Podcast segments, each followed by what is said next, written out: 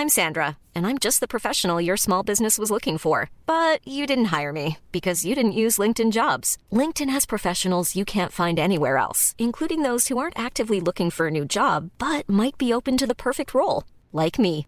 In a given month, over 70% of LinkedIn users don't visit other leading job sites. So if you're not looking on LinkedIn, you'll miss out on great candidates like Sandra. Start hiring professionals like a professional. Post your free job on linkedin.com/people today.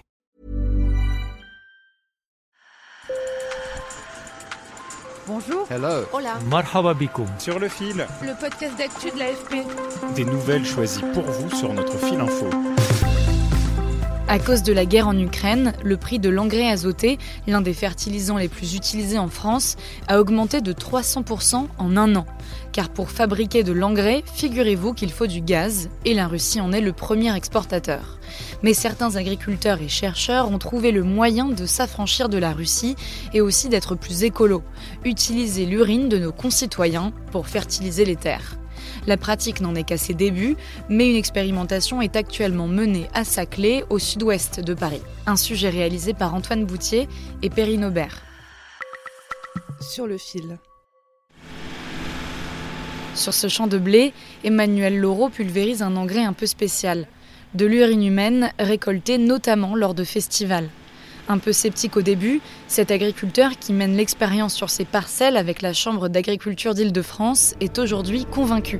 J'ai eu un doute euh, au niveau des produits phytopharmaceutiques, quoi, des, des médicaments qu'on peut retrouver dans les urines. Et finalement, euh, bah, il s'avère qu'il y a très peu de, de résidus euh, dans l'urine. Il y en a plus dans le corps que, que, que dans l'urine.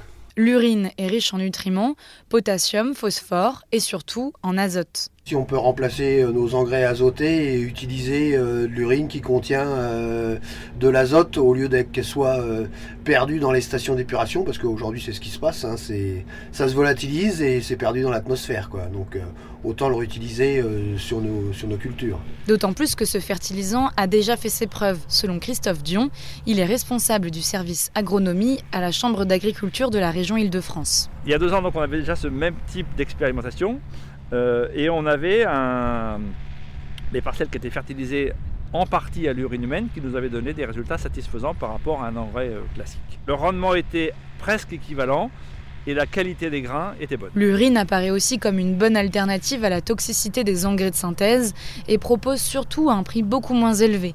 Un argument séduisant alors que les prix explosent à cause de la guerre. Il faut savoir que les engrais chimiques, ont, leur prix a été multiplié par 3 en l'espace d'un an et demi. Ce type de, fertilis- de fertilisant, qui vient euh, des zones urbaines, reprend évidemment un intérêt euh, ma- majeur, euh, à condition qu'il y ait de la disponibilité, ce qui pour l'instant n'est pratiquement pas le cas.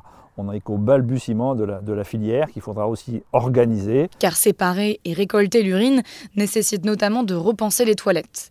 Le restaurant 211, tenu par Fabien Gandossi dans le quartier de la Villette, est le premier à s'être lancé à Paris. La seule différence, c'est qu'il n'y a pas d'eau.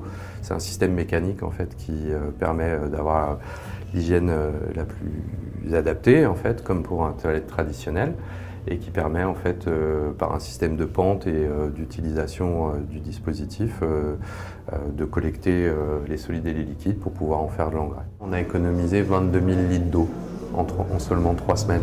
Cette économie d'eau est un argument important pour Marine Legrand, une anthropologue du programme Okapi, qui travaille sur la gestion des excrétions humaines en ville. Euh, Il y a des verrous à dépasser euh, qui sont en fait cette idée que euh, euh, le commun de nos concitoyens ne peut pas se passer euh, de euh, ce geste qui consiste à tirer la chasse et à faire disparaître euh, le plus vite possible euh, ces excrétas. En fait, il s'avère que euh, le facteur Burke est en train de changer de camp.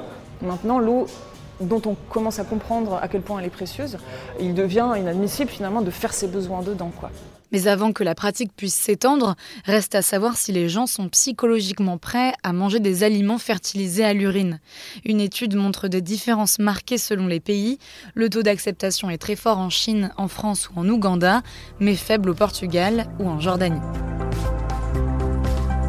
Sur le fil revient lundi. Merci de nous avoir écoutés. Bon week-end